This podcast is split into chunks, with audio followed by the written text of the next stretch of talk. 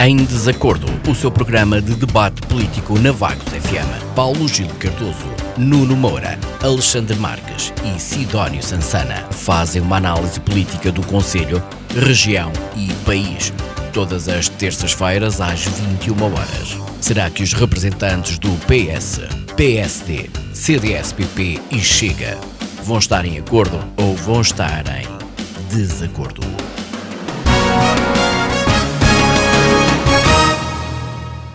Olá, muito boa noite. Bem-vindos a mais um Em Desacordo. Comigo hoje tenho já Sidónio Sansana do Chega e Nuno Moura do PSD. Qualquer momento entrará também Alexandre Marques do CDS. E em substituição do Paulo Gil Cardoso temos, a partir de agora, e já a começar esta semana, Carla Gouveia do Partido Socialista. Bem-vindos os quatro. Eu recordo que cada comentador tem então 10 minutos para falar sobre os dois temas apresentados. Contudo, estamos perante tempos meramente indicativos e no final há dois minutos para mensagens finais. Esta noite vamos falar da situação atual do Partido Socialista de Vagos e também da desagregação de freguesias do Conselho, que parece estar cada vez mais perto de acontecer. Para já, pergunto, Nuno, isto aconteceu noutros dois conselhos. Um, começamos por analisar o primeiro tema e o facto de não terem sido apresentadas listas para as eleições internas do PS de Vagos. Um, isto também aconteceu uh, noutros dois conselhos um, da região e eu pergunto se o PS poderá estar aqui a perder terreno. Boa noite, Sara. Boa noite à Isabel. Um cumprimento especial à Carla Gouveia. Bem-vinda. Um cumprimento ao Alexandre Marques, ao Sidónio Sansana e, obviamente, ao auditório da, da Vagos FM. Ora bem, eu queria, em primeiro lugar, dizer que, uh, já o disse no último programa, não tenho por hábito comentar a vida interna dos outros partidos, mas estando num programa de debate político, é natural que se comente a vida externa dos partidos, como se faz, obviamente, com o PSD, com o PS, com o Chega uh, e com o CDS. E, e portanto, uh, a verdade é que uh, gerir um partido político não é tarefa fácil e isso ficou agora demonstrado na falta de candidaturas à gestão do Partido Socialista de Vagos e, portanto, agora importa é comentar as eventuais razões desse procedimento por parte dos seus muito pouco militantes e dos seus simpatizantes. E, portanto, da notícia que foi veiculada pela Vagos FM em função das declarações quer do Paulo Gil, quer da Carla Gouveia, Registrei que, por um lado, uh, o Paulo Gil não se recandidata porque há uma baixa participação cívica das pessoas, e, por outro lado, que deve ser dado espaço também a outras pessoas mais novas para renovar e, e com outro tipo de dinâmica. Por sua vez, a Carla Gouveia considera que o problema é perder-se a dinâmica que se consegue em altura de autárquicas, numa clara alusão à falta de gestão política que foi desenvolvida uh, ao longo dos tempos. E pareceu-me uma bicada, digamos assim, na, nas lideranças, sobretudo quando se repetia que o Partido Socialista abre a loja pouco antes das eleições e fecha a loja logo a seguir. Mas tudo isto poderá ser hoje aqui explicado na, na primeira pessoa, já que a Carla Gouveia substitui, a meu ver, um, uh, uh, também bem uh, o, o, Paulo Gil neste, neste programa. De qualquer forma, não posso deixar passar esta oportunidade sem manifestar os meus desejos de felicidades e sucessos pessoais e profissionais ao Paulo Gil e dizer que eh, foi com muito gosto que debati com ele muitos assuntos de interesse para o crescimento e desenvolvimento do Conselho de Vagos e que certamente continuarei a debater na uh, amizade que temos uh, um pelo outro. O que espero agora da Carla Gouveia, cujo regresso também felicito, é que mantenha a elevação possível na discussão e no debate de ideias, que se quer sempre transparente e clarificador, mas quanto a isto eh, era o que já estava habituado quando a Carla participou já em programas anteriores. Já dizem os livros que quem está no poder será sempre melhor quando, quanto melhor for o desempenho da posição. E nessa matéria, deixem-me que vos diga que a política do bota abaixo, a política oca e sem ideias, eh, como agora se pode constatar na falta de, de candidaturas aos órgãos políticos do Partido Socialista de Vagos, não traz bons resultados e afasta cada vez mais as pessoas que não se reconhecem nessa atitude e nesse registro. Mas, falando da oposição, já lá vamos, Nuno. Deixa-me só saber aqui, eu já vou falar nessa questão da oposição. Eu primeiro quero saber aqui, uma vez que a Carla e o Alexandre não entraram, vou passar a palavra ao Sidónio e pergunto ao Sidónio se considera efetivamente que o PS pode estar aqui a perder terreno ou se é efetivamente também o falta de interesse de, de, da população pela política que pode estar a prejudicar estas, esta falta de participação. Sim.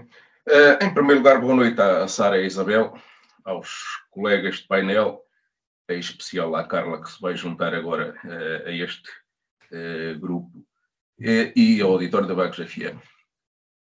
Um, bom, eu, em primeiro lugar, realmente, como o Nuno também já, já disse, isto é um problema, sobretudo, interno dos, do núcleo do PS de Vagos, e, portanto, caberá aos simpatizantes e aí em especial aos militantes de Vagos do PS eh, perceber o que é que estará a falhar eh, e tentar remediar a situação de alguma forma.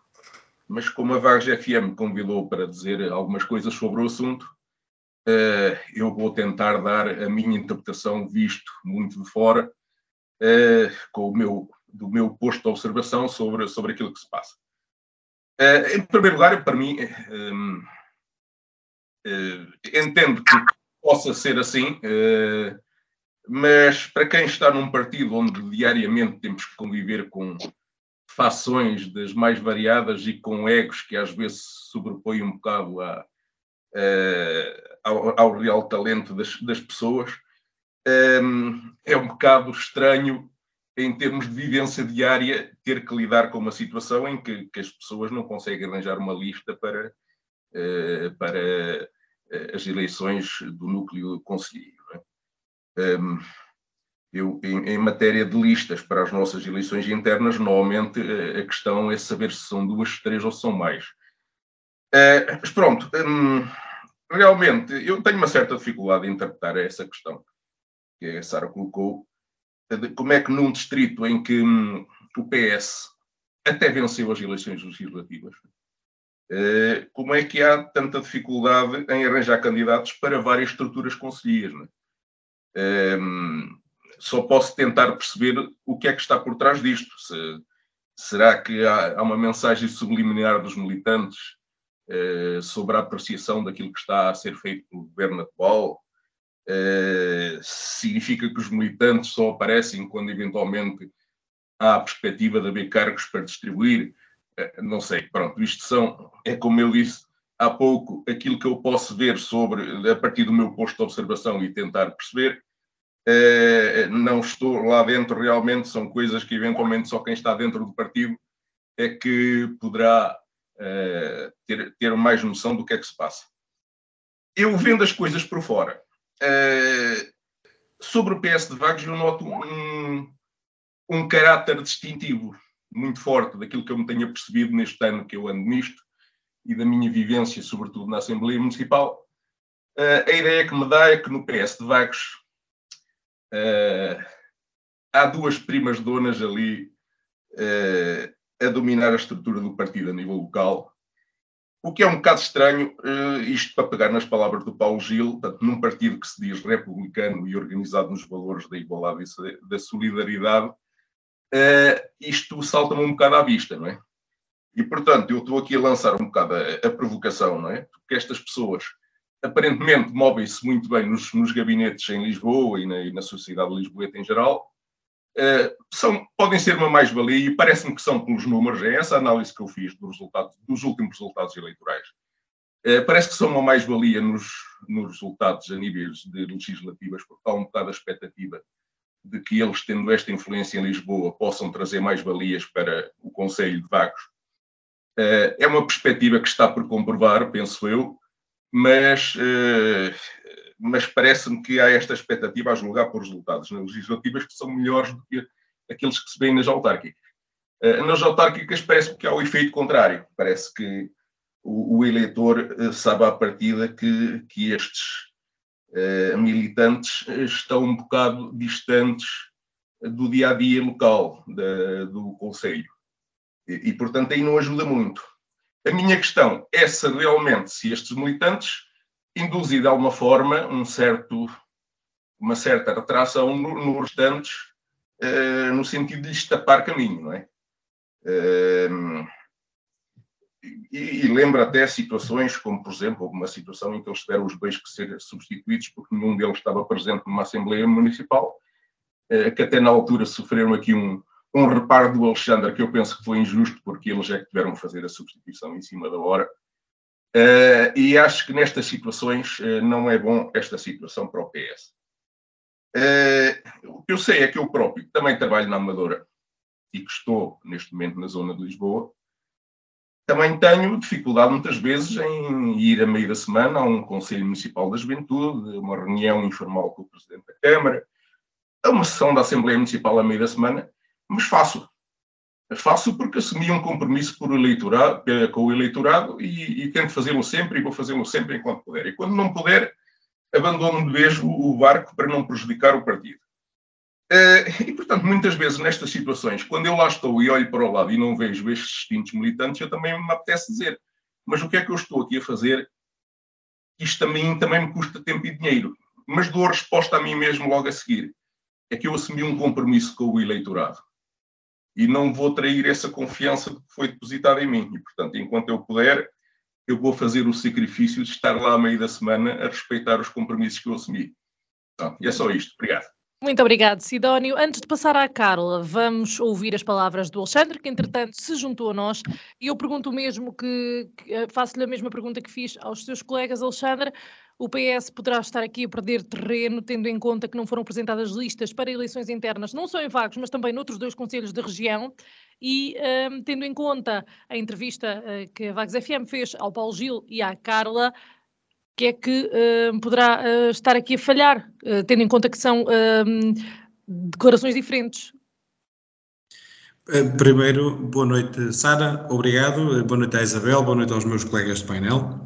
Gostava de dar as, as boas-vindas à Carla Gouveia, seja bem-vinda. Espero que tenhamos muito tempo para poder debater e rebater todos os assuntos de interesse do nosso município e não só. E boa noite para todo o auditório, obviamente.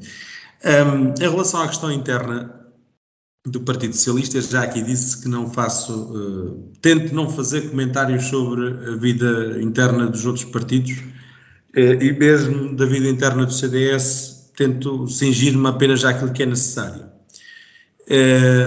E, e em resposta à Sara, sem me meter muito na vida do Partido Socialista, eu só tenho a dizer o seguinte: é muito complicado Primeiro, não, não acho que estejam a perder terreno. E, e em segundo lugar, é muito complicado, eh, muitas vezes, em meios que são pequenos, como é o Conselho de Vagos, por exemplo. Eh, eu sou sincero que não sei quais são os outros, duas, os outros dois municípios de Aveiro, mas se, se a Sara quiser dizer, esteja à vontade, que eu até estou curioso.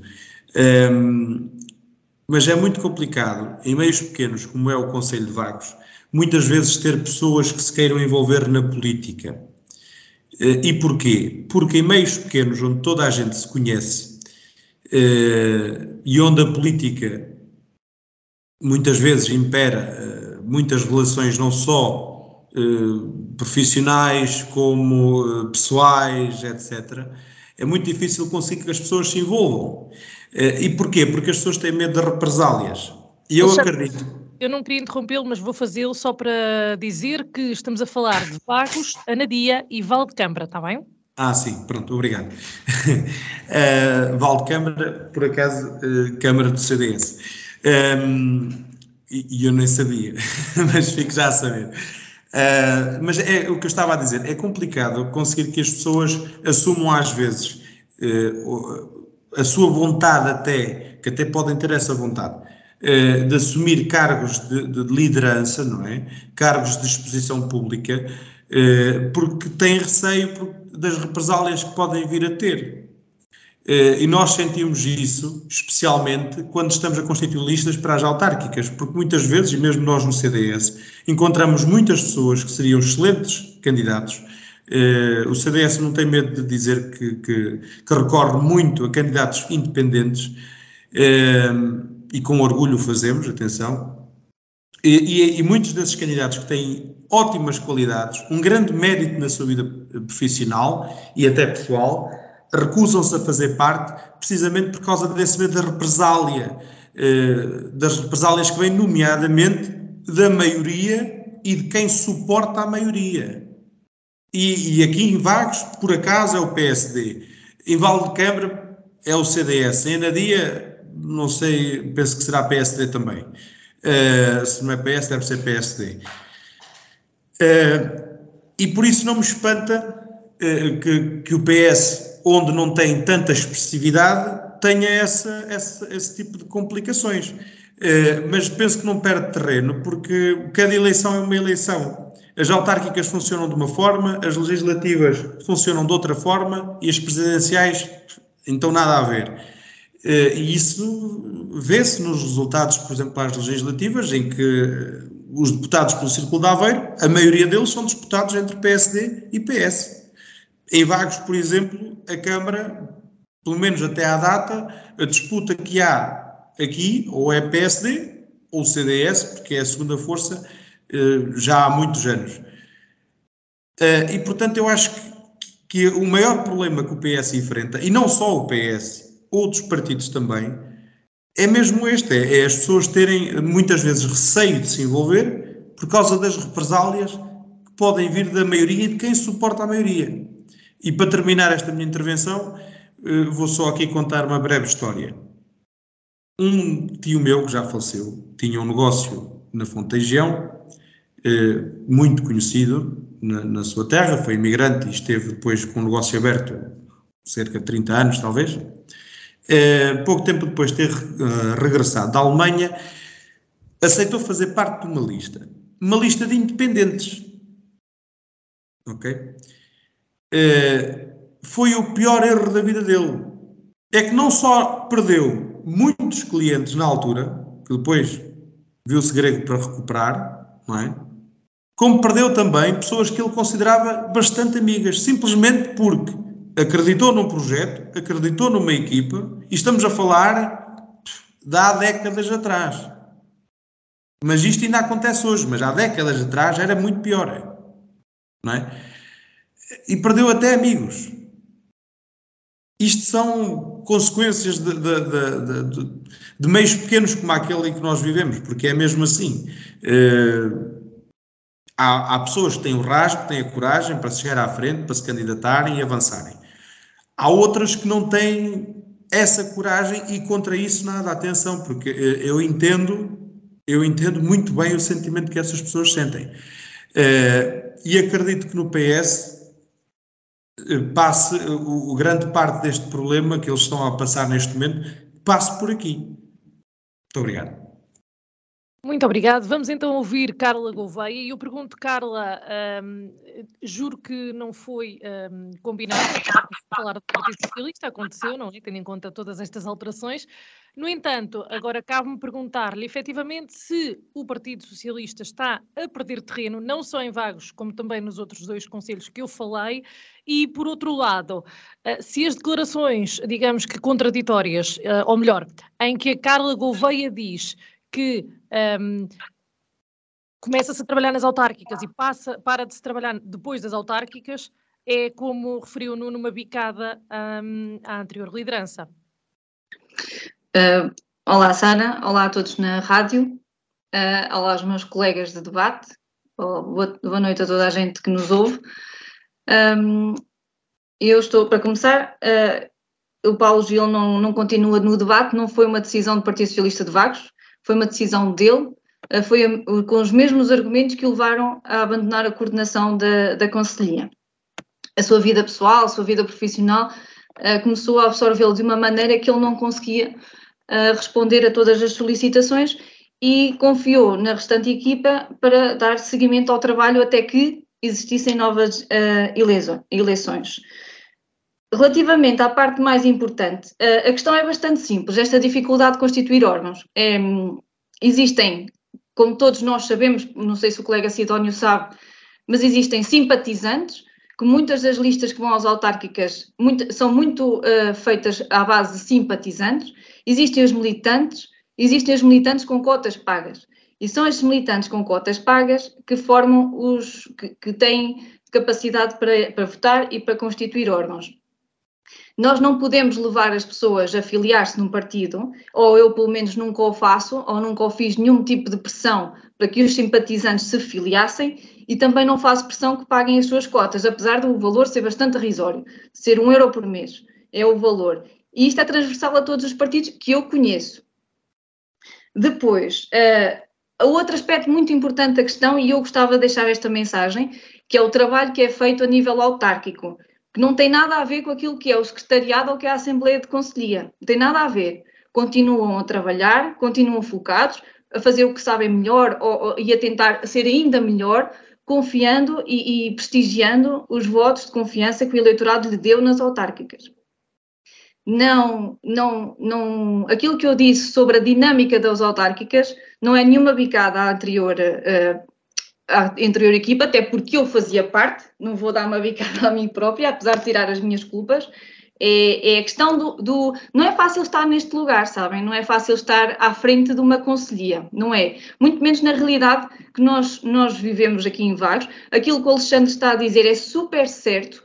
É a mesma dificuldade que o Partido Socialista tem para fazer as listas a paus autárquicas, não é a mesma dificuldade para fazer órgãos de conselhia, é sim uma questão de estatutos.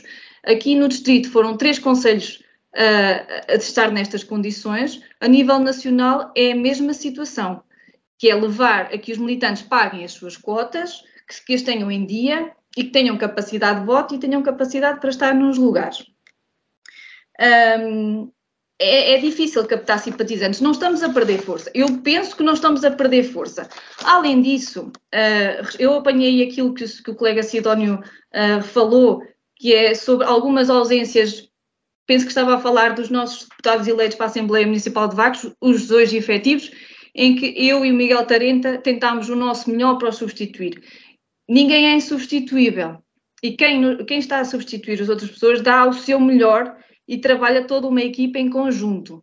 Portanto, se a pessoa não está por, por razões profissionais, porque, por exemplo, um deles trabalha no Ministério dos Negócios Estrangeiros, que impede, muito, que, que, leva a que muitas viagens sejam feitas e não possa estar presencialmente em Vagos, porque não é uma pessoa omnipresente, não dá, não é Deus Nosso Senhor, uh, fa faz com que essas uh, situações aconteçam. E por isso é que há listas, que é para irem substituírem-se uns aos outros, tendo, tendo, em conta aquilo que é possível fazer.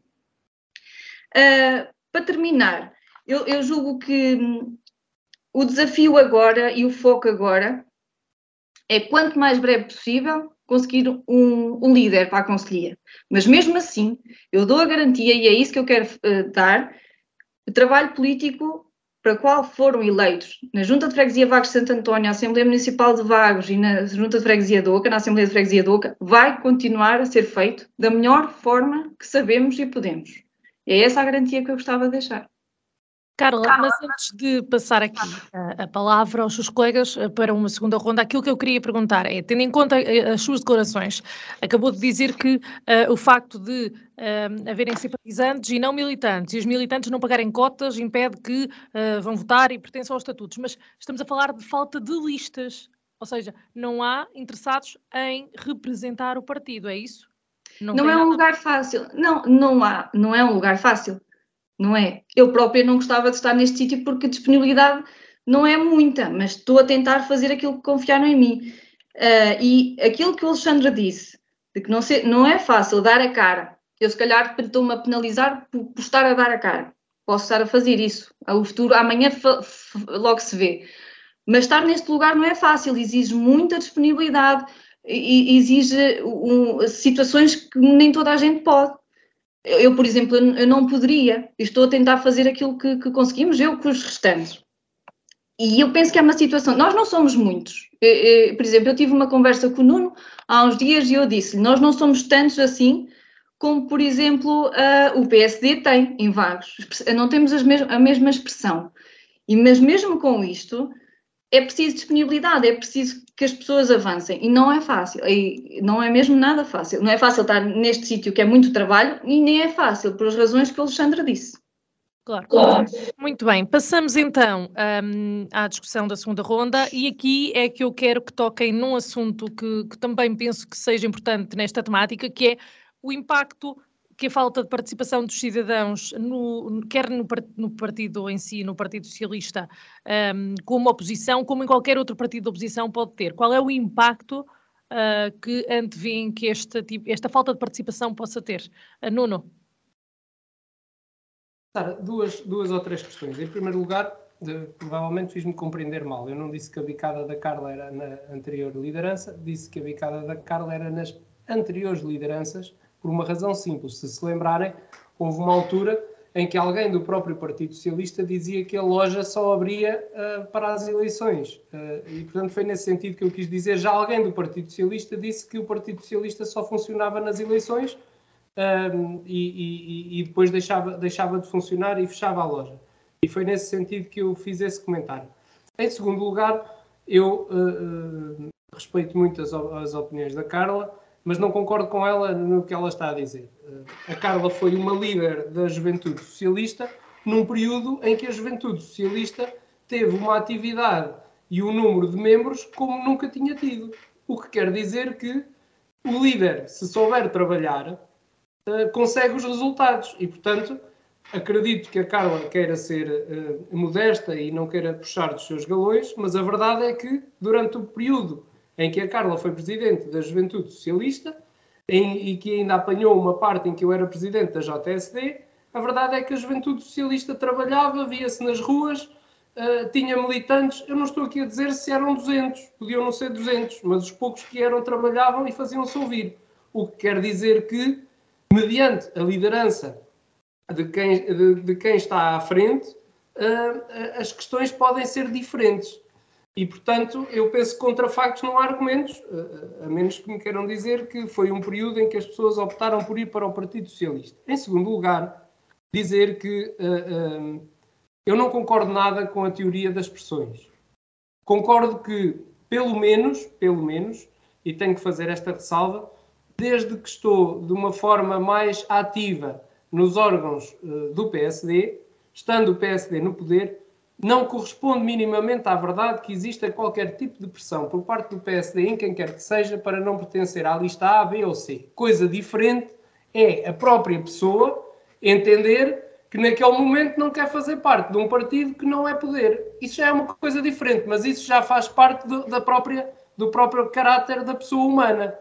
Uh, porque, em termos de pressões, muitas vezes nós nem sabemos quem são os candidatos. Sabemos os cabeças de lista. As restantes listas nem sequer sabemos quem são. E, muito, e não, nem sequer estamos preocupados com isso. Estamos preocupados com a campanha e com apresentar os nossos projetos. Agora, se as pessoas não acreditam nos projetos dos outros partidos, ou se as pessoas não querem participar nos outros partidos, porque entendem que só devem participar no partido que tem o poder, aí posso estar de acordo com aquilo que disse o Alexandre, eventualmente dizer, pá, não, não quero pertencer a esse partido, agora não, não quero fazer parte, porque depois posso, posso ter aqui consequências, mas isso é, é da natureza humana da pessoa.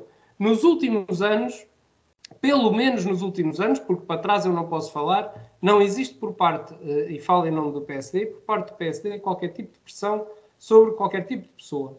Diferente é, o Alexandre escusa de estar a dizer que não, porque é a realidade, eu é que lá estou nos órgãos do partido e, portanto, sem lhe dizer que não existe pressão. Agora, se as próprias pessoas sentem essa necessidade, isso é, é outra, é outra questão. Um, no que respeita à oposição, eu penso que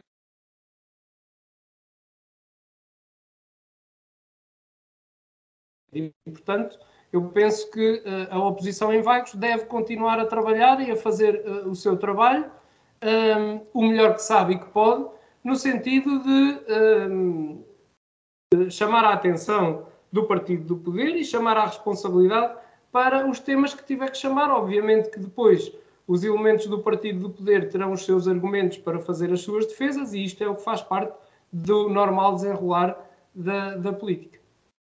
Sidónio.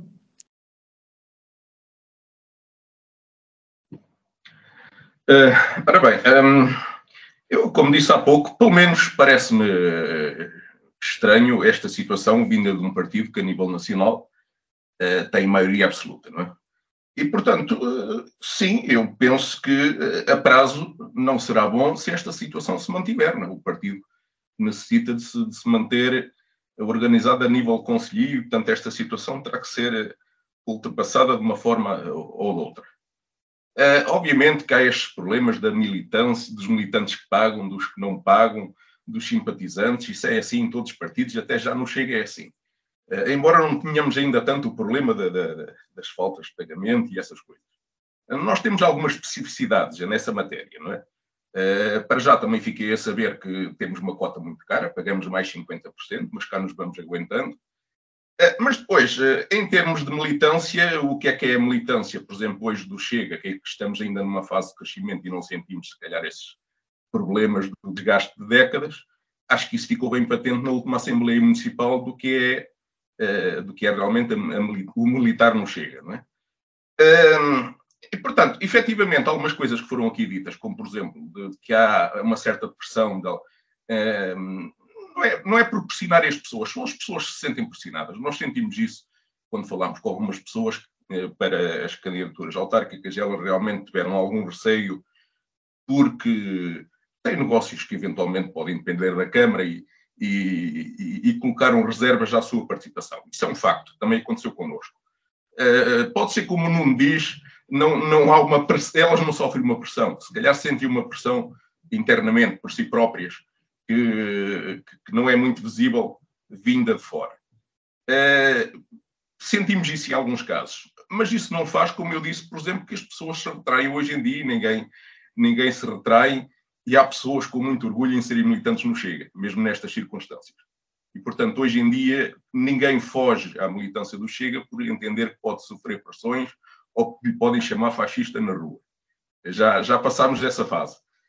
Uh, e, portanto, estes aspectos de militância, que realmente para mim são um bocado uh, difíceis de, de, perceber realmente o que é que está por trás disto, eu volto a repetir isto muita vez, porque isto é algo que o PS é que tem que tentar perceber o que é que se passa, realmente não tem nada com a situação que nós vamos vendo atualmente no Chega, e, portanto, eu tenho uma certa dificuldade em tentar perceber o que é que se passa nesta situação concreta com o PS.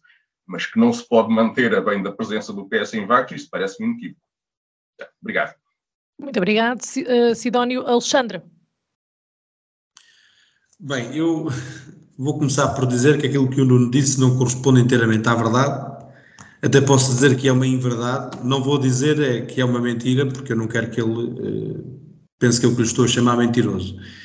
Uh, eu, aceito, eu consigo aceitar as três versões. Consigo aceitar a versão de que as pessoas não aceitem ir nas listas dos partidos da oposição porque são da oposição, não são do poder. Consigo aceitar a versão uh, do Sidónio, em que as pessoas não são pressionadas, mas sentem uma pressão interna, portanto, não se sentem bem consigo próprias por algum motivo. Consigo aceitar a versão também dos negócios com a Câmara, mas isto é, é, é verdade, isto é verídico, isto não, não, não ouvi dizer Portanto, estamos a falar de pessoas até eleitas pelo CDS. Eu posso dizer que falo até por mim, não é? Que há pressão. Existe pressão. Existe. Mas existe aqui e existe em todo o lado. Isto não é um ataque ao PSD de Vagos, nem tampouco ao PSD, nem a nenhum partido em especial. Isto é, infelizmente, porque não deveria de ser, mas isto é normal. E temos que aceitar que isto é normal. Agora temos é que trabalhar para que isto deixe de ser normal. Aí, aí já falamos uma linguagem diferente. Agora, o Nuno dizer que não existe pressão, desculpe, Nuno, mas isso não é verdade. Não é verdade. Peço desculpa que eu não o interrompi, depois se você quiser pode responder Esse não há interrupções e peço ao Alexandre que se foque agora no impacto então que isto pode E, e era, aí, era aí onde eu me ia focar. Desculpa lá, Sara, mas no nosso... É, é assim, nós, oh, oh, Nuno, você não gosta de ser interrompido, eu peço-lhe que não me interrompa também. Eu disse Pode responder no fim. O programa volta a não haver interrupções. É que o que ficou combinado inicialmente não foi isto. É sobreposição. Então, mas o Nuno, está, o Nuno está a violar aquilo que ficou combinado, não, não, não está não, a sobrepor. Não, não estou desculpa, sobreposição. Mas não há interrupções. É eu vou-me calar para o Nuno Moura poder falar. falar. Eu posso falar. O que ficou combinado foi não haver sobreposição de, uh, entre os dois. Ou seja, para, para se poder perceber o diálogo. Portanto, não importa que haja aqui confronto de ideias, mas uh, deixem que se perceba a voz de cada um, está bem? mas pode ou não haver interrupções. É que o Alexandre diz que eu não estou a respeitar o que foi combinado. Pode haver interrupções. Não havia okay. nenhuma regra que implicasse isso, não. Estou a dizer isto porque o Nuno já disse aqui várias vezes que não gosta de ser interrompido, mas faça favor que eu dou-lhe a palavra. Lugar, Alexandre, não disse neste programa, disse nos anteriores, porque este programa sofreu alterações. Como sabe, combinámos entre nós que poderíamos interromper e haver diálogo entre nós nestes temas sem ser no tema livre. Em segundo lugar, disse que podia falar por si. E eu desafio a dizer: se sofreu pressão por alguém por pertencer às listas do CDS, porque disse que falava por si, e se sofreu, quem é que lhe fez essa pressão? Porque era importante esclarecer esse assunto, era muito importante esclarecer esse assunto para não ficar no ar o Alexandre sofreu pressões. Gostava de saber que tipo de pressão é que sofreu. O Nuno pode guardar o desafio na algibeira porque eu não lhe vou responder a isso. Se eu tivesse que dizer alguma coisa, já o tinha dito antes. Estou a dizer isto aqui e vai ficar no ar, lamento. Pode fazer a comissão que você quiser, mas vai ficar aqui. Uh, o que eu estava para dizer, em relação ao peso da oposição, é óbvio que isto depois prejudica não é, o papel da oposição. Não é? Porque se deixar de haver pessoas, isto é, é tão simples quanto isto, se deixar de haver pessoas que tenham a coragem, o coragem de ter o sacrifício, de fazer o sacrifício, de cometer o sacrifício, não é? Então, quase que deixa de ser necessário haver eleições. Esse é um dos princípios basilares não é? para que nós nos mantenhamos em democracia. Tem que haver a apresentação de várias ideias, de, várias, de vários personagens, de vários projetos, para que nós nos possamos manter em democracia. Não é? E o, o não é o Nuno, é, é, é, o PSD, de uma forma geral, gosta de falar com uma moralidade enorme, não é? E às vezes esquecem-se, uh, lá porque têm maioria, tanto na Câmara como na Assembleia, que os outros partidos também arrecadaram votos e por isso têm eleitos e por isso têm candidatos eleitos. Mas isso são outros 500. Agora, para terminar, Sara, se deixar de haver pessoas. No impacto, impacto da falta de participação na oposição. É o que eu estou a dizer. Se deixar de haver participação por parte de pessoas é, novas, o, o, nosso candidato em 2017 à Câmara Municipal, o engenheiro João Domingos, eh, dizia que é preciso acrescentar sangue novo para acrescentar valor. E é mesmo assim. Se não houver sangue novo, não se acrescenta valor. Se não houver pessoas que tenham coragem para fazer, para levar avante, eh, eh, se houvesse um, um, um, camarada do PCP, havia de gostar da minha intervenção neste momento. Se não houver pessoas com coragem de levar avante não é, certos e determinados, eh, ou certas e determinadas candidaturas para ocupar certos e determinados cargos, nomeadamente na política e em partidos políticos, não é? Vai deixar, de, vai, de, vai deixar de haver valor, vai deixar de se acrescentar valor, aquilo que há vai, vai se tornar monótono, não é? Vai se tornar uma forma de manutenção até que vai deixar de existir, não é? E por isso é óbvio que a falta de participação, de, de, neste caso estamos a falar de vagos, dos municípios vaguenses, eh, na vida política ativa, portanto, naquilo que diz respeito às intervenções dos partidos e, e à sua participação na constituição dos órgãos sociais dos partidos, é óbvio que isto é muito mau. Imaginemos que de hoje para amanhã deixa de haver uh, uh, a equipa que costuma acompanhar, pensou que, que, é, que é o Alexandre Loff, acho que é assim o nome dele eh, na candidatura, nas candidaturas do PCP. O PCP apresenta sempre listas. Penso que serão sempre os mesmos, mais ou menos, às vezes variam um lugar ou outro, mas deixamos, vamos, vamos supor que deixa de haver a participação ativa deste, desta equipa que tem estado à frente do projeto do Partido Comunista em Vagos. Não tem conseguido eleger, mas a verdade é uma, tem sempre candidaturas. Quando, deixa, quando cessar esta participação destes elementos, o que é que vai acontecer ao Partido Comunista em Vagos? Por muito que eu discorde do Partido Comunista, não é? Não posso desejar que este partido seja extinto, ou, que a representatividade deste partido seja extinto. Porque isso é ir contra os princípios democráticos daquilo em que nós vivemos, do Estado de Direito em que vivemos. E, portanto, cabe-nos a nós, pessoas que hoje ocupamos estes cargos, não é? Desafiar as pessoas que não praticam nenhum tipo de vida ativa na política, não é? Desafiar essas pessoas para que venham, para que participem, que ouçam, que escutam, que escutem. Muito bem. Carla. E tomem partido, obviamente, que tomem partido. Muito obrigada, Alexandre. Carla, eh, esta questão da falta de participação, que impacto é que pode ter? Essa, essa pergunta, Sara, é, é, bastante pertinente. E, e, aquilo que o Alexandre disse, eu estou a concordar e já estou a começar bem neste programa, que é estou a concordar com o Alexandre. Porque hum, eu entendo que, por exemplo, eu, Nuno e mesmo Alexandre, nós temos uma mentalidade, nós somos os políticos jovens deste Conselho. Somos a camada jovem, não somos a velha guarda. E, e essa pressão existe, eh, Nuno, uh, nas pessoas sentem, não quer dizer que sejam, mas sentem porque têm uma porta aberta, ou porque têm família, ou, ou porque têm determinada situação frágil que os levam a ter esse receio, porque a política chega a ser tabu, é mesmo, é, é, é tabu a falar de política com alguma pessoa. E é importante que, uh, não obstante aquilo que se passa na Conselhia, que sim é preocupante, é não ter uma estrutura eleita, é difícil, e eu já, como eu já disse, é uma realidade não só de, de Vagos, Anadia ou Valdecambra, é todo, todo o país que, que tem várias situações semelhantes. Um, nas autárquicas é, é um pouquinho diferente e é importante que os independentes que não, por algum motivo não se filiam num determinado partido, tragam uh, ideias novas, ideias que não estejam agarradas a um partido e que trabalhem em prol do Conselho.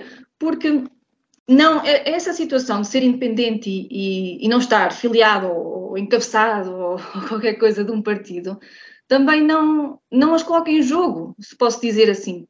E isso é importante para os partidos conseguirem representação a nível daquilo que são as decisões, porque esqueçam-se que conseguem mudar o mundo, porque há, há, há pessoas que pensam que podem mudar o, o mundo com, com ideias de, de, de, títulos de jornal sensacionalista e não, não dá se, se, não forem, se não forem a debate, se não forem a discussão, mesmo com ideias contrárias, não, vai lá. E, e, para isso é preciso que estejam lá para as debater. E mesmo que não existam pessoas filiadas nos partidos, é importante que as pessoas participem e que mostrem que querem fazer alguma coisa pela terra, nem que seja por amor à terra. Uh, e isso é muito importante a nível de junta de freguesia e de Câmara Municipal não, não estar com uma bandeirinha, que isto não estamos a falar de nacional, não estar a abanar bandeiras, mas estar a, a abanar propostas, propostas que façam melhor pela nossa terra, que é isso que nós estamos a debater. Um, por outro lado, eu, eu, espero, estamos a falar de uma situação que acontece na Conselhia do Partido Socialista de Vagos, tem muito a ver com aquilo que os estatutos permitem ou não permitem, e já estamos a transpor para, para o debate dos eleitores e da participação cívica e da, da abstenção nas eleições. E eu penso que não, mas lá está, o maior desafio é daqui a três anos. E eu não sei se vou cá estar sequer, ninguém sabe, né? E esse é o desafio maior do PS, do CDS, do PSD, do Chega, esse é o desafio maior para todos os partidos, é trabalhar para as autárquicas. Uh, nem, só, nem só legislativas, autárquicas é que é o desafio dos desafios. Eu, pelo menos, acho que não estou preparada. Aliás, se as eleições fossem agora próximo, eu não, não conseguiria. Para terminar e não me alongando, um, é preciso gente nova nos partidos, é. É preciso gente nova, mas também é preciso aprender e, e eu, eu, quero, eu converso com toda a gente, seja do meu partido ou não seja, eu tento sempre ter um bom diálogo. Os históricos do PS Vagos também têm voz, também se aprende muito com eles também se aprende muito com vários exemplos que se deram na Assembleia Municipal de Vagos em outros tempos, em que eu ainda nem sequer andava na política, e tudo isso uh, aprende-se, tudo isso trabalha-se, tudo isso desenvolve-se, e, e, venham melhores, venham mais novos, venham mais velhos, mas, mas venham, venham porque é preciso mesmo trabalho, trabalho em prol da democracia. Muito obrigada, Carla. Já estamos então um, num programa muito avançado e temos efetivamente que seguir Vamos falar agora da desagregação de freguesias, que está cada vez mais perto. As três uniões de freguesia de Vagos já estudam o processo e um, volto a pedir-vos, apesar de não fazermos estudos neste programa, mas volto a pedir-vos que analisem um, o impacto uh, positivo ou negativo que possa um, resultar desta desagregação, caso Vagos volte a ter 11 freguesias em vez das oito que tem atualmente. Sidónio. Uh, eu realmente vejo que aqui, em termos de tempo, hoje já estamos muito avançados. Eu, eu, gostava de ter a hipótese de depois falar um bocado sobre o que é a nossa posição ideológica sobre este problema e sobre o que é o sentimento da população, mas uh, eu vou começar por partir loiça, o que me parece que está aqui em questão. Eu o que acho que está aqui por trás disto não tem muito a ver com o sentimento da população e poderei tratar isso depois se, se a Sara me der tempo, mas há aqui fundamentalmente duas questões eleitorais que vão servir de base para justificar esta questão. Primeira questão. Eu, nos últimos tempos, tenho ouvido falar muito na possibilidade de desagregação, em particular na União de Freguesias de Santo António e de Vagos, ou de Vagos e Santo António, eh, em particular porque o atual Presidente da União eh, está no seu último mandato e, se as freguesias forem desagregadas, ele já se poderá candidatar outra vez. Muito bem, Nuno. Depois o Nuno pode contrapor à vontade. É, é esta a versão a versão, sempre que eu ouço nesta questão, é à volta disto. Ele depois poderá concorrer e, portanto, esperemos que realmente não haja aqui uma, uma tentativa de fintar o princípio que presidiu a instituição da limitação de mandatos. Uh, e pronto, lá está comprovado uma vez, mais uma vez, a, a, importância dos vazios legais na política portuguesa, porque se calhar isto não devia acontecer. Uh, outro, o outro grande impacto eleitoral que eu vejo aqui, e eu analiso muito a, a discussão que vai haver nos próximos tempos à luz destes impactos eleitorais. Eh, para nós não chega, aqui nós estamos em fase de afirmação, de crescimento, eh, já era uma grande aventura nós nas próximas autárquicas conseguirmos arranjar listas para um, oito freguesias, uniões freguesia. Então, para 11, uh, eh, vai ser o cabo das tormentas, obviamente. Não estamos ainda devidamente implantados no terreno. Mas isto é assim para nós e vai ser para o CDS, uh, para, para o PS, que está com, com, os problemas que temos estado aqui a discutir, uh, para o PCP, a PEV, como lhe queiram chamar, que, também tem ela uma retração no Conselho, e até para os outros partidos que nunca contam no Totobola em vagos. Vai ser um problema para todos, menos, naturalmente, para o PSD, que está razoavelmente implantado em todas as, as freguesias. A questão que eu estou a ver aqui é que se desagregarem as três uniões de freguesias, o PSD pode conquistar mais três lugares na Assembleia Municipal à custa destes, destas três novas juntas de freguesia e, com isto, ganhar a futura maioria absoluta na Assembleia Municipal na Secretaria. Portanto, são estas duas questões que eu estou a ver aqui. Se depois a Sara me deixar falar então sobre questões ideológicas e sobre o sentimento da população, eu também poderei dizer qualquer coisa sobre isso. Vamos deixar isso, se calhar, para outro programa que está mesmo, mesmo a terminar. Carla, Existem, existem vários aspectos neste tema que eu acho que merecem uma discussão mais alargada e mais fundamentada, mas temos pouco, eu vou, vou resumir. Um, e eu não, também não me parece que esta discussão esteja a ser feita. Estamos a dois meses e meio do fim do ano, eu ainda não vi nada, tirando a votação na Assembleia Municipal de Vagos e aquelas duas posições de Ponte Vagos Santa Catarina, quando Lobo Fontagião, a União de Freguesia Vagos e Santo António ainda não há uma, uma decisão formada e mais do que um sentimento de pertença e de bairrismo, uh, importa perceber como é que as coisas funcionaram até aqui, porque as coisas foram feitas, foram agregadas, sem prudência, sem cautela, sem perguntar basicamente nada. Na prática foi assim, sem perguntar nada às pessoas, façam, façam mais, é para poupar. Houve uma razão para se fazerem as coisas dessa forma. Uh, como é que as coisas funcionaram até então? Se existem serviços que foram repartidos ou se foram centralizados numa das juntas de freguesia, como é que, como é que o território respeita a acessibilidade, mobilidade, a demografia, o que é que pensam os cidadãos, que ninguém, ninguém tem muita atenção a isso, um, como é que foi o trabalho dos executivos quando passaram a ter um território maior para gerir, porque em vez de termos dois presidentes de junta, passamos a ter um com uma área de dois, e neste caso, se voltar a desagregar, temos mais três presidentes de junta, outra vez, um, e antes de se desagregar ou deixar como está, importa mostrar às pessoas as diferenças dos dois cenários, por questões financeiras, por questões administrativas e por questões estratégicas. Eu podia dizer que sou a favor da desagregação. Aliás, eu se fosse a votação hoje ou, ou destes dias, eu não fazia a mínima ideia do que é que eu ia votar. Porque eu podia dizer, eu acredito, acredito piamente que há muitas pessoas, há muitos políticos que dizem que são a favor da desagregação porque fica lindo, porque aí é a minha terra, aí, aí é a minha. É, é porque fica lindo, porque um, se formos a pensar bem em termos de números, há sítios que compensa e há sítios que não compensam nada financeiramente, administrativamente e estrategicamente não compensa. E há outros que já compensa. E esta realidade, este debate, tem que vir a público. Um, por exemplo, eu, eu, eu, não digo que sou de Vagos e Santo António, eu digo com orgulho que sou de Santo António. Isto é uma questão de, de, de coração, do bairro, não é uma questão administrativa. E o que estamos aqui a falar é de situações meramente administrativas. Um, pessoalmente, uh, é como eu já disse, eu não teria condições para votar sinceramente e com, e com consciência nesta situação. E, e, não me importa se fica bem ou se fica mal, eu também não estou aqui para ganhar votos, não estou de todo. Não me importa se fica bem, importa-me sim é se estamos a poupar dinheiro ao contribuinte e a facilitar a vida ao cidadão das freguesias, porque querem tra tratar de algum assunto na junta de freguesia, muitas vezes têm a porta fechada, porque não têm horário de atendimento que seja compatível. Um, e não se fala em muitas coisas que, que são, que são reais. Poupou-se dinheiro, uh, geria-se mais um território do que outro, um, há atendimento ao cidadão ou não há.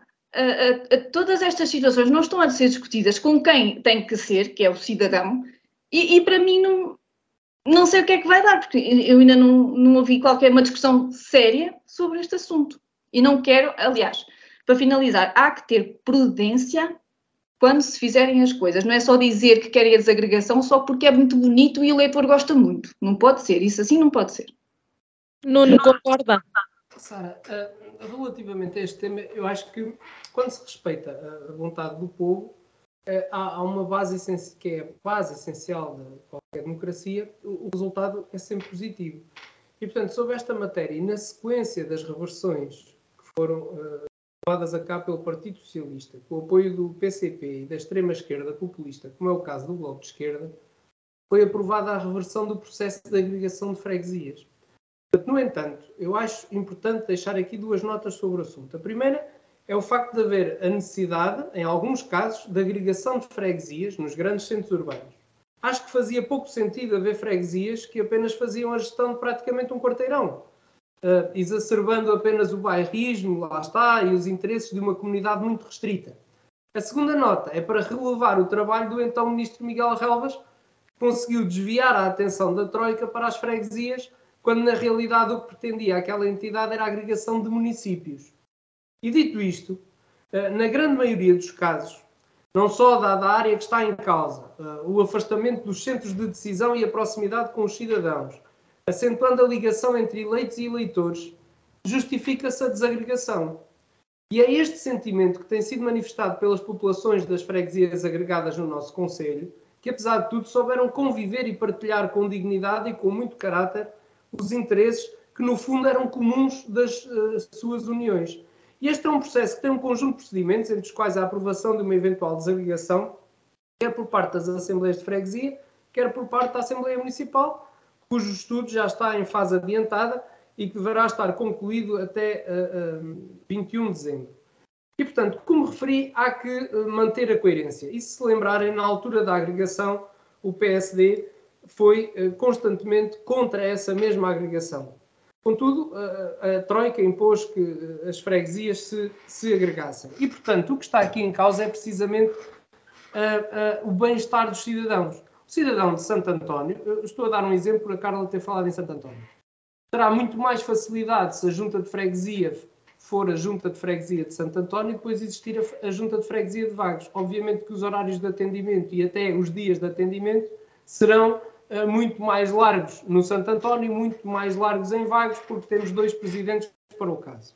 E já que falamos em presidentes, uh, sinceramente estranhou-me um bocadinho a intervenção do Sidónio, porque não é normal ele normalmente um, prepara-se bem para estes debates e uh, basta ler a Lei 39 de 2001, de 24 de junho, que é a que eu tenho à minha frente e que fui buscar imediatamente, que define o regime jurídico de criação, modificação e extinção de freguesias e que diz no seu artigo 26 limitação à renovação sucessiva de mandatos aos presidentes de juntas das freguesias que sejam objeto de agregação ou desagregação ao abrigo da presente lei, aplica-se a limitação estabelecida na Lei 46 de 2005, de 29 de agosto, que estabelece limites à renovação sucessiva de mandatos dos presidentes dos órgãos executivos das autarquias locais, só podendo ser eleitos para a presidência da Junta de Freguesia resultante dessa agregação ou desagregação, se não tiverem já cumprido ou estiverem a cumprir o terceiro mandato consecutivo na freguesia agregada ou desagregada. Quer isto dizer que os senhores presidentes de junta que estiverem no final do limite dos seus mandatos não se poderão recandidatar, quer seja, uh, quer se mantenha a União de Freguesias, quer as juntas de freguesia, a União de Freguesias seja desagregada, de acordo com esta lei que está em vigor e que será a lei para aplicar. Portanto, cai por terra esse argumento de que o PSD está a tentar recandidatar presidentes de junta que estivessem na, uh, com a limitação de mandatos. Um, por outro lado, uh, o voltarmos ao, ao, que existia era o que já tínhamos antes da, da, agregação e, portanto, o facto de haver mais três presidentes de junta podem efetivamente vir a ser do PSD, caso se venha a desagregar, a desagregar e como eu espero, como poderão ser uh, de, de, de, outros, de outros partidos. Aquilo que eu acho é que, nesta altura, um, não nos devemos desviar daquilo que tem sido o nosso compromisso para com a população e, portanto, levar por diante estas desagregações das uniões de freguesia. Contudo, sossega-me o facto de, nas assembleias de freguesia, onde já foi votada, uh, ter sido votada, tanto quanto sei, uh, por unanimidade, e, portanto, o que quer dizer que os restantes partidos com assento nas assembleias de freguesia tiveram a mesma opinião. Estamos mesmo, mesmo a terminar esta discussão. Alexandra. Eh, em relação a este assunto, eu vou resumir a minha intervenção a isto. É, nós batemos e debatemos e rebatemos e, e só damos palha. De uma forma muito resumida, é isto. Nós ou agimos de consciência, não é? ou entramos no demagogismo político e no populismo político, que é o sentido bairrista, e vamos decidir as coisas única e simplesmente pelo sentido bairrista. A nossa posição sempre foi a mesma eh, agregados ou desagregados, por nós, dá-nos igual. Agora, há que haver substância para tomar as decisões. Temos que, eh, há, tem que haver um estudo, não é? Das mais-valias ou das menos-valias inerentes àquilo que foi a agregação das freguesias em 2013, estamos a falar do Conselho de Vagos, eh, que houve três agregações, e mediante os resultados eh, que esse estudo vier a explanar, temos que tomar decisões. Portanto, temos que perceber se de facto a agregação de, de, das duas freguesias, portanto, numa união de freguesias, se trouxe mais, mais valias do que menos valias. Ou vice-versa. E assim se tomam decisões. Assim se tomam decisões de consciência, de uma forma correta, de uma forma sensata e de uma forma eficiente e responsável para aquilo que é o erário público. É assim que se tomam decisões, na nossa uh, perspectiva das coisas. Uh, é verdade que os membros da Assembleia de, das Assembleias de Freguesia, uh, pelo CDS, não se abstiveram, nem votaram contra, portanto, manifestaram o seu apoio, mas a nossa posição é esta: tem que haver um estudo daquilo que aconteceu, não é? Para percebermos se de facto é melhor desagregar ou agregar, ou manter agregado, aliás, não é? Porque uh, uh, eu compreendo o sentido bairrista, não é? Hoje, se nós falássemos, porventura, em agregar uh, as freguesias de Calvão e Ponte Vagos, isto gerava aqui uma guerra civil no sul do Conselho. Nem ponham isso em cima da mesa, valha-me Deus Nossa Senhora, isso era a pedrada. Não pode ser, não é? É que não pode mesmo. Mas no sentido bairrista digo isto, não é? Agora é assim, com alguma sensatez, eu conseguiria perceber, não é? Se me mostrassem qualquer coisa de substancial, não é? Que esta união de freguesias viesse a melhorar a, a minha vida, a dos meus vizinhos, da minha família, dos meus filhos, se eu cá me mantiver, Deus queira que sim que a vida proporcione isso, e que melhore a vida de toda a gente eu consigo tomar esse, eh, eh, eh, esse, sentido de consciência. Agora é assim, lá está, tem que haver dados, tem que haver alguma coisa que nos diga que de facto vamos no caminho certo ou que vamos no caminho errado, porque é mesmo assim. Muito obrigada. Uh, em relação a isto, não tenho no, mais a acrescentar, pelo menos para já. Por isso peço que seja breve. Pedi a palavra só por uma razão. Uh, uh, eu, eu, compreendo que são questões mais técnicas, mas uh, os meus colegas de debate não estão por dentro da legislação uh, que uh, prevê a desagregação de freguesias. Porque para estar, o Alexandre, para estar a dizer que é preciso um estudo, não está por dentro da legislação. A legislação o que diz é que tem competência para pedir a desagregação um terço dos membros do órgão deliberativo da, da freguesia, portanto, um terço de, dos elementos da Assembleia de Freguesia, ou um número de cidadãos eleitores inscritos no recenseamento eleitoral da freguesia de origem nos termos da linha C do número 12 da Lei 75 de 2013. Quer isto dizer que apenas podem pedir a desagregação de freguesias ou um terço dos elementos da Assembleia de Freguesia ou um grupo de cidadãos. Esta, uh, uh, este pedido ou esta proposta de desagregação tem que uh, ou deve estar concluída até 31 de dezembro. Portanto, eu não percebo de que forma é que estes números de cidadãos ou este um terço da, da, dos elementos da Assembleia de Freguesia vão pedir este estudo. O que eu penso é que os elementos da Assembleia de Freguesia que já fizeram a proposta às respectivas Assembleias de Freguesia fundamentaram a sua proposta nos termos daquilo que a lei prevê, que é a exposição de todos os motivos que fundamentam a desagregação com os critérios estabelecidos no artigo 4 a 9. Portanto, quer dizer, não há aqui uh, estudo a fazer-se. Uh, aquilo que podemos constatar era aquilo que já aqui se falou: a proximidade à população, o atendimento das necessidades da população mais próximo e, portanto, obrigado, Nuno. Penso, penso, que não é novidade nenhuma que, estando mais próximos da população, o serviço é melhor prestado. Muito obrigado. Alexandre, rápido, temos mesmo que passar às mensagens finais, senão eu vou começar a cortar no tempo. Uh, ok, pode cortar no meu tempo à vontade. Eu, eu, tenho que dizer aquilo que tenho para dizer. Ainda bem que o Nuno sabe ler. Se, soubesse, se não soubesse ler era um problema. Agora, será que o Nuno sabe ouvir? Se calhar não, porque eu não disse que a lei exigia que se fizesse um estudo. Eu sei o que é que a lei pede para se fazer o pedido. E caso eu esteja enganado, tem que haver uma proposta à Assembleia de Freguesia cumprindo com os critérios que o Nuno acabou de, de mencionar. Isso, antes de ir para a apreciação na Assembleia da República, vai à votação em Assembleia Municipal. E todos nós, à exceção da Carla, não é? Teremos que votar.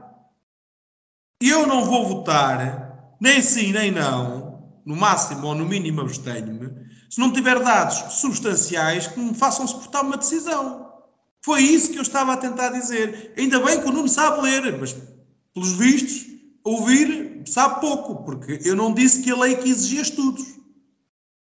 Não é? Da forma que você falou, valha-me Deus. E os critérios que aqui estão, que diz na legislação, não é? resumindo, nós recebemos aqui uma fotografia bastante bonita da Vagos FM, dizia que eram critérios relacionados com a população, território, prestação de serviços aos cidadãos, a eficácia, a eficiência da gestão pública, a história, a identidade cultural, a vontade política da população, etc, etc, etc. Pronto. Eu estou de acordo com isto tudo. Eu estou de acordo com isto tudo. Agora, eu quero ver os dados antes de ir votar. Porque eu, Nuno e o Sidónio vamos ter que votar. Verdade ou mentira? Tinha que esclarecer isto, porque o Nuno começou a falar como se eu tivesse aqui cometido sei lá o quê. Pronto, em relação a este assunto, uh, é tudo. Muito obrigado. Ah, sim, uh, e a Sara, como membro da Assembleia de Freguesia de Baixo de Santo António, também. A Sara não, a Carla. A Carla, peço desculpa. A Sara não votou. A Sara só. Vamos às mensagens finais, Alexandre. Já agora peço desculpa, Sara. A, a, a Carla votou favoravelmente ou contra? Ainda não votou, pelos vistos. Ainda não votou? Pronto, peço desculpa, pensava que já tinha ido a votação. Mensagens finais, comece por si, Alexandre. Mensagens finais. Eu hoje não vou ocupar muito tempo, um, vou só uh, partilhar uma preocupação uh, que me tem chegado por várias pessoas, por várias entidades, por várias empresas, que é um, a seguinte. Uh, os custos de produção têm aumentado imenso com a inflação. Ainda hoje soubemos que na Maia, uh, penso que foi a, Adidas, eu li a notícia de relance, uh, despediu 300 pessoas uh, de uma só vez. Não é?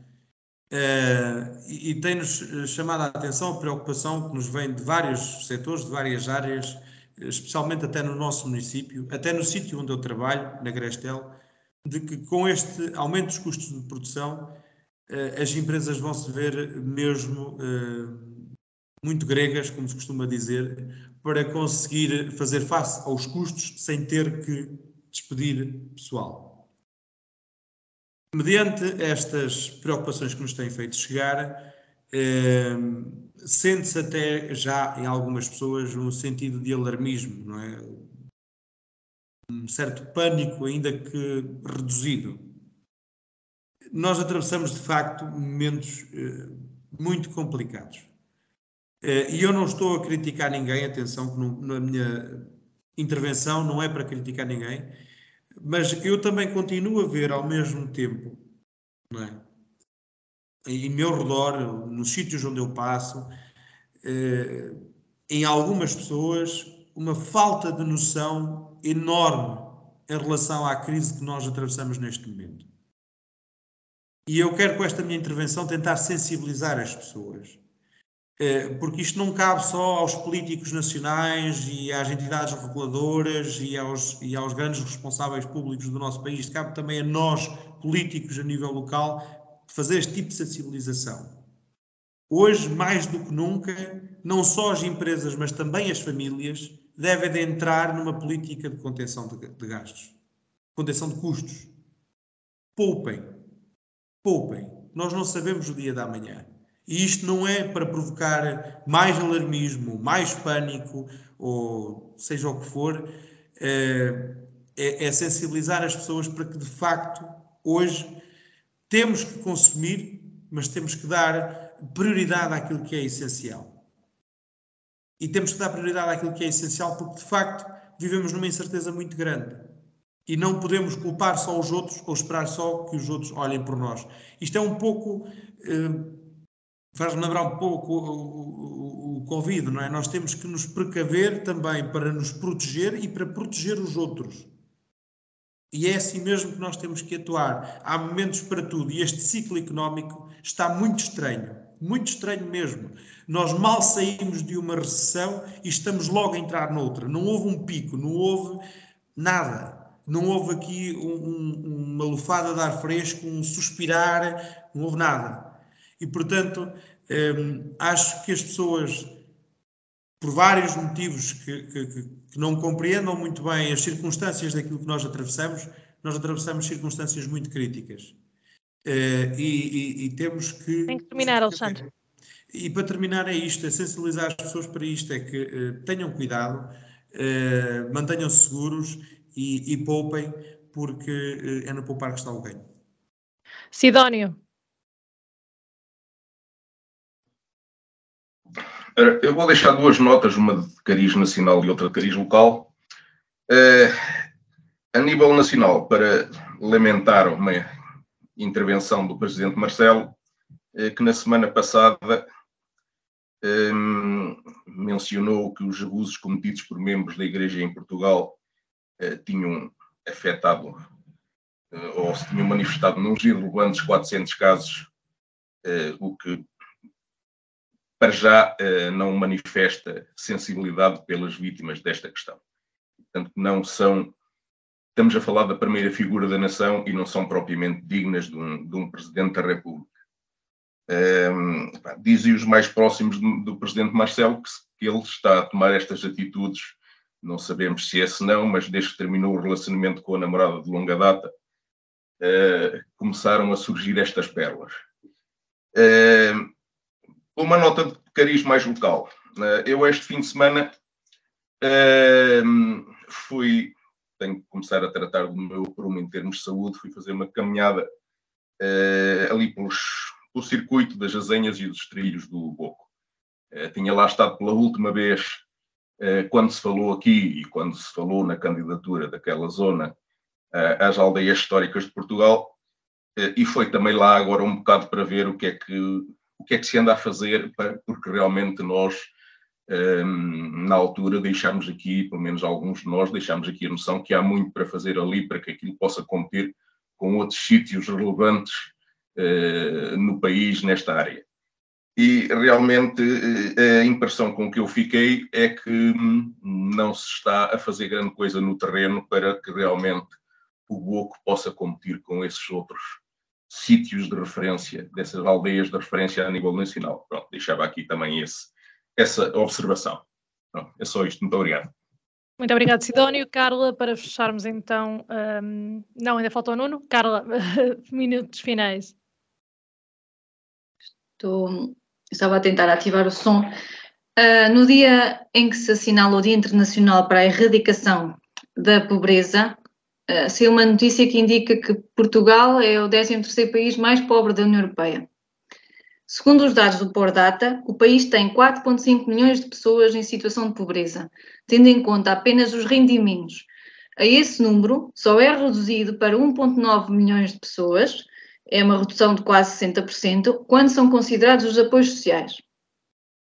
O aumento da pobreza em 12,5% nos últimos dois anos é explicado pela pandemia e os seus efeitos na diminuição drástica do turismo, que é um setor de atividade muito importante no nosso país, que produz bastante riqueza. Agora, com a chegada do inverno, são ainda demasiadas famílias que, mesmo com os apoios sociais, não conseguem aquecer as suas casas. Pior cenário se avizinha com os custos extraordinários da energia e a diminuição do poder de compra, principalmente dos bens essenciais. Neste cenário, farão falta medidas que deem liquidez orçamental às famílias para fazer face à inflação e ao aumento do custo de vida. Só exemplo disso a revisão dos escalões do IRS, que nós não sabemos se a proposta de Orçamento de Estado é real ou não, porque pode ser só uh, uma promessa, mas no fundo o poder de compra só se vê na altura que vierem as coisas. Um bocadinho pela preocupação também da que o Alexandre uh, tentou, uh, explicou. O aumento do salário mínimo nacional, mas também o alívio fiscal às empresas, para que sejam capazes de aumentar salários e apoiar o, o seu investimento. E tudo isto leva um suposto efeito boomerang, que é com a receita fiscal que o Estado este ano tem vindo a arrecadar, e temos visto imensas notícias que, que, que as, as, contas públicas têm, uh, têm recebido uma receita fiscal extraordinária nos últimos tempos, por vários fatores até, e, e aliás, eu não estou a fazer um, uma intervenção partidária, é completamente imparcial, e, e, e, com este dinheiro, com esta receita fiscal extraordinária que se tem vindo a ganhar, o, Estado poderá apoiar as empresas para que continuem uh, e, e, o seu trabalho e aumentem a produção, paguem melhores salários e com essa liquidez no orçamento dos trabalhadores, os trabalhadores são capazes de não só uh, comprar bens essenciais, como também investir no consumo, porque para além da poupança, que é fundamental, é fundamental a poupança, também tem que existir algum consumo porque é esse consumo, são as vendas que pagam os salários. Eu não estou a dizer mal nenhum, é o cliente que paga os salários, portanto, temos que poupar sim, temos que fazer opções de consumo sim, cada vez mais conscienciosas, um, mas por outro lado, nós, o que é que nós vemos em nível político? Nós, nós vemos que, que os partidos da oposição estão focados no voto, no voto do eleitor, do que no, no cidadão, no cidadão e, e melhorar a vida da, do cidadão português, do cidadão deste país, que procura ir ao mercado, comprar bens essenciais e não, não se atreve a trazer aquilo que precisa. E, e, estão mais preocupados com o voto e fazer oposição, porque o governo devia fazer mais e dar mais e que isto é insuficiente e podia ajudar mais e a culpa é do governo, a culpa é do governo, governo, governo, em vez de apresentar propostas, discuti-las, porque há abertura para isso, para todos os parceiros sociais, não sejamos. Uh, né? não vamos estar aqui com, com mimimis, é mesmo verdade, e, e, ter uma postura mais cooperante, principalmente nesta fase tão difícil para o país, que provavelmente vem uma recessão económica, eles têm que pensar nas pessoas e trabalhar com o governo, que apesar de ter maioria absoluta, nunca negou o debate, nunca. E é esta preocupação que eu gostava de deixar. Poupar muito, fazer escolhas conscientes, não deixar consumir porque temos que comer, não é? Mas, mas ter muito cuidado com os tempos que aí vêm e os tempos que aí estão. Muito obrigado, Carla. Para fecharmos o programa, já estamos mesmo, mesmo a ultrapassar a hora, Nuno. Muito rápido, vou tentar ser muito rápido. Em primeiro lugar, só uma nota: parece que o Partido Socialista anda nos diminutivos. Na Assembleia da República, nha, nha, nha, Carla é mimimis. Um, ultrapassada essa questão, dizer que na minha vida um, partidária e pública tenho pautado a minha uh, atuação por uh, tentar ser o mais correto possível. Obviamente que sou humano e, portanto, poderei falhar também, mas uh, uh, o mais correto, transparente uh, nas decisões que tomo. E tenho a preocupação de cada vez que tomo uma decisão, principalmente nos cargos para os quais fui eleito, de, tendo a sorte de saber ler, ler os documentos e tomar a decisão com base nestes documentos. Mas, com isto tudo, não me considero mais inteligente que os outros e, portanto, parte do princípio que se os meus colegas de partido que pertencem às Assembleias de Freguesia votaram um documento, foi porque também o souberam ler e souberam analisar as razões que levaram à votação desse documento. E, portanto, um documento que venha aprovado de uma Assembleia de Freguesia, à partida, para mim, já tem ali o seu quê de, de uh, uh, razoabilidade e, portanto, cabe-nos a nós depois, em Assembleia Municipal, uh, escamotear aquilo que eventualmente possa não ter sido escamoteado. Quanto ao segundo tema, diz respeito, e já agora falando em pobreza, se estas questões uh, uh, se resolvessem, uh, se calhar teríamos ainda melhores condições. É que o tema anda em cima da mesa e o regime das incompatibilidades dos titulares de cargos políticos continua a dar que falar com a declaração do Sr. Presidente da República de pedido de esclarecimento à Assembleia da República. E parece-me um procedimento duvidoso, tendo em conta a série de casos deste governo que estão em causa neste processo, são ministros, são secretários de Estado, enfim, um governo que está a braços com um problema que parece estar a ser mal explicado. E para mim é fácil resolver este problema. Há uma lei que deve ser cumprida e respeitada, independentemente das pessoas que poderão estar em causa e dos partidos que poderão estar em causa.